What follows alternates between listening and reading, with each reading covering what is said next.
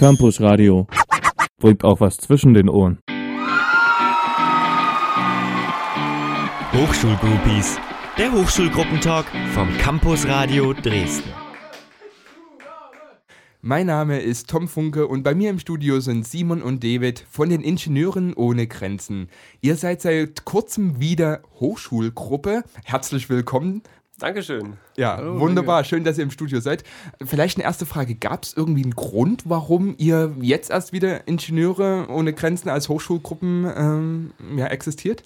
Das lag einfach nur daran, weil wir es wieder ein bisschen verpeilt haben, uns anzumelden. Also wir waren letztes Jahr Hochschulgruppe und dann muss man sich immer zum Sommer wieder neu anmelden und ich glaube, da haben wir einfach ein bisschen gebraucht. Also wir sind gerade wieder in der Selbstfindungsphase und da hat das alles noch wieder ein bisschen länger gebraucht, sozusagen. Ja, Ingenieure ohne Grenzen, das klingt jetzt so wie Ärzte ohne Grenzen.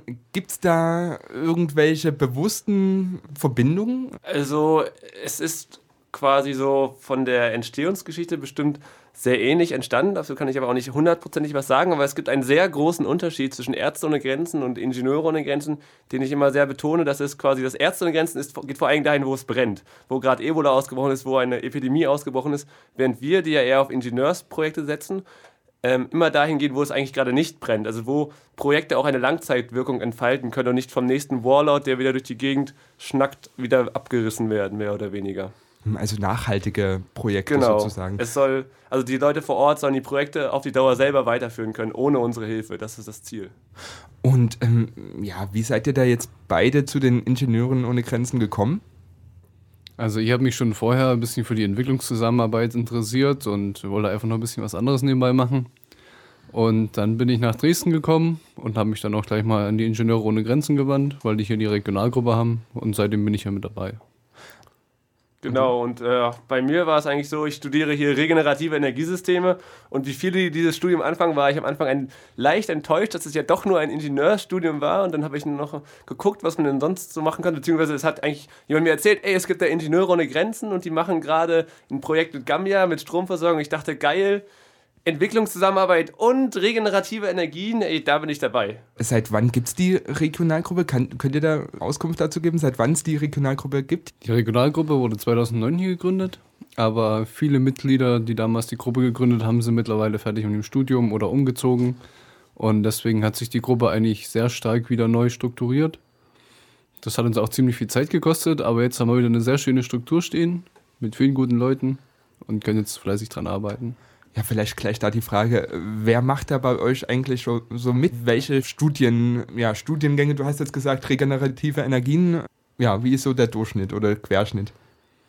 Also wir haben sehr viele Studenten dabei auf jeden Fall, von vielen verschiedenen Studiengängen, über regenerative Energiesysteme bis, ähm, ich glaube, wir haben auch Journalismusmäßiges mit dabei.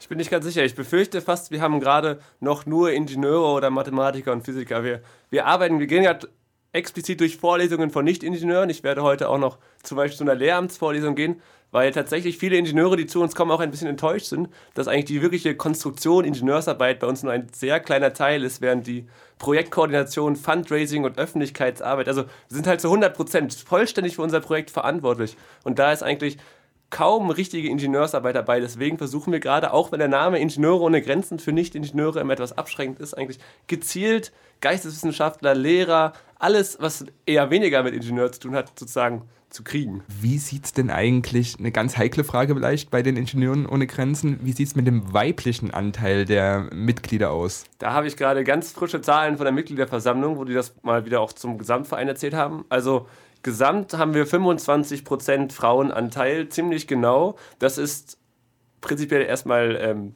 nicht so viel. Für, den, für da, dass, dadurch, dass der Verein aber größtenteils nur aus Ingenieuren besteht, ist es eigentlich eine ziemlich gute Quote. Was mir gerade vor allem noch ein bisschen Sorgen macht, ist, dass es bei uns im Vorstand noch gar keine Frau gibt. Also da ist auf jeden Fall noch Entwicklungsbedarf. Und die Zahlen sind jetzt für die gesamten Ingenieure ohne Grenzen oder für die Regionalgruppe Dresden? Äh, nee, das ist es für den Gesamtverein. Und wie sieht es bei euch in der Hochschulgruppe aus? Braucht ihr vielleicht weibliche Unterstützung? Natürlich, die brauchen wir immer, aber aktuell sind wir, naja, man kann es an zwei Händen abzählen, glaube ich. Jetzt haben wir sehr intensiv auch schon über die äh, Struktur eurer Hochschulgruppe gesprochen. Was habt ihr denn da eigentlich jetzt für Projekte am Start, am Laufen? Genau, also prinzipiell sind wir in unserer Hochschulgruppe in, in mehr oder weniger drei, vielleicht bald vier Arbeitsgruppen gliedert. Wir haben quasi die Projektgruppe, in der der Dave ist. Dann haben wir eine ähm, Gruppe Öffentlichkeitsarbeit, die ich, um die ich mich mehr oder weniger so ein bisschen kümmere. Und bald oder eine Fundraising-Gruppe, die gerade inaktiv ist, weil wir gerade kein Geld für unser Projekt fundraisen können, aber wenn es dann in die Implementierung geht, wieder aktiviert wird. Und wir arbeiten gerade daran, eine Bildungsgruppe mehr oder weniger einzurichten, weil wir auch ein bisschen vor Ort in der Bildungsarbeit einsteigen wollen. Und David, du bist eben, wie schon gesagt, für das Projekt zuständig. Was macht ihr? Unser aktuelles Projekt ist in Gambia. Da geht es um die Energieversorgung einer Vorschule in Gambia. Die wird von einem Verein aus Erfurt betrieben, den, den Dingo-Verein. Und dieser Kindergarten bzw. Vorschule wird komplett über Spenden von ihnen finanziert. Und die sind auf uns zugekommen wegen der Stromversorgung einfach. Und Weil die Schule aktuell noch keine Stromversorgung hat und die für den Lehrbetrieb bzw. halt einfach für die Beleuchtung und für die Sicherheit eigentlich ziemlich wichtig ist. Und was macht ihr da jetzt konkret? Ich, ich stelle mir vor, eine Schule in Gambia ohne Strom, äh, was kann man da machen als Hochschulgruppe Ingenieure ohne Grenzen? Also wir gehen generell so an die Projekte ran, dass wir zuerst eine Erkundung machen. Das heißt, es fliegen zwei bis drei Leute von uns runter und sehen sich das Projekt vor Ort an. Die Erkundung hatten wir jetzt im September, da bin ich zusammen mit dem Hannes runtergeflogen und haben uns die Schule angesehen, haben uns die Strukturen angesehen, haben mit den ganzen Lehrern gesprochen, mit den Leuten im Dorf gesprochen und haben einfach herausgefunden, was gibt es für Probleme, wo hängt es, wie könnte man die Probleme lösen.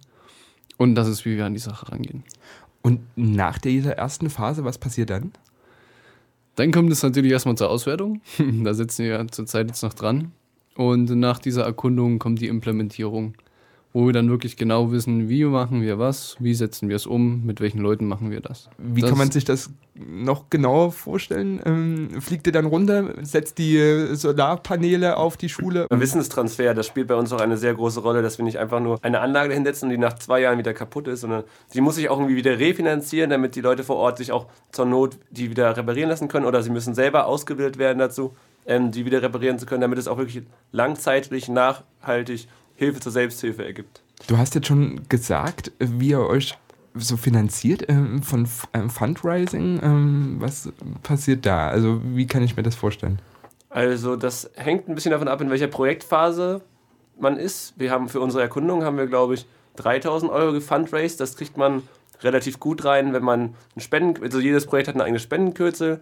Dann noch haben wir das Geld durch sowas wie Flohmärkte, Glühweinverkauf vom HSZ, dann hatten wir noch irgendwie ein paar alte Laptops, die wir auf eBay Kleinanzeigen versteigert haben, etc. So haben wir das reingekriegt.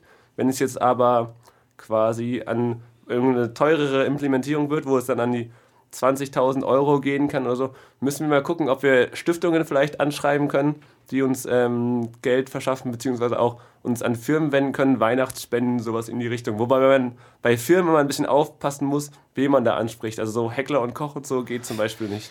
Ist ein heikles Thema, genau. Jetzt hast du oder habt ihr im Vorgespräch schon gesagt, dass ihr ein äh, ganz aktuelles Thema habt, woran ihr jetzt äh, sitzt. Ähm, könnt ihr das nochmal näher erklären?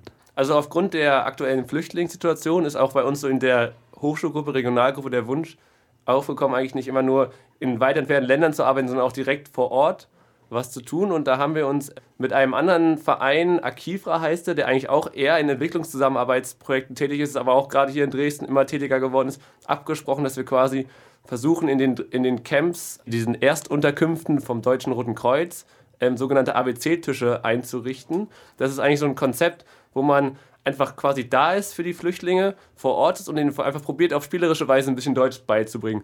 Erstmal ohne großes Konzept. Das Konzept entwickelt sich quasi erst daraus. Und wir haben uns jetzt quasi dazu ähm, sozusagen, oder haben uns dazu entschlossen, dass wir jetzt, jetzt um die Erstunterkunft an der Strehlener Straße und jetzt auch die neue Erstunterkunft an der neuen Mensa, also in der neuen Mensa, dass wir das da übernehmen. Wir waren jetzt auch schon zweimal in der neuen Mensa, es ist also noch ganz frisch, aber ich muss sagen, dieses Konzept, das ist wirklich also es hat mich persönlich sehr überzeugt, weil Ehrenamt muss auch immer Spaß machen. Und es gibt am Anfang immer nur so eine ganz kleine Hürde, die man überwinden muss, um die Leute anzuquatschen. Und dann ist man eigentlich schon die, umringt von 10, 15 Flüchtlingen, die irgendwas wissen wollen. Und es macht also mir persönlich, und ich hatte auch das Gefühl, den anderen also super Spaß. Und das ist halt eigentlich ein Gewinn für jeden von uns, ist dieses Projekt. Und wir hoffen halt, dass wir daraus dann mit diesem einfachen, einfach da sein, ein bisschen Deutsch bringen, auch langfristig noch ein also ein richtiges Bildungsangebot starten können. Das ist sozusagen unser Ziel. Und äh, jetzt hast du es schon äh, angesprochen, also es wird gut angenommen von den Flüchtlingen. Ja, also super. Die, also das ist wirklich eigentlich nur so eine, so eine ganz kleine Schwelle, die man einmal überschreiten muss und dann sind es quasi schon fast deine Buddies sozusagen. Jetzt nochmal konkret zurück auf ähm, eure Hochschulgruppe, wenn man jetzt kein Mitglied ist. Ähm, wie kann man bei euch Mitglied werden? Oder ähm, wenn man jetzt sagt, ähm, ja, interessiert mich, äh, wie kann man da Mitglied werden? Muss man Mitglied werden bei euch? Zur Mitarbeit muss man erstmal kein Mitglied sein, man kann einfach kommen und dabei sein.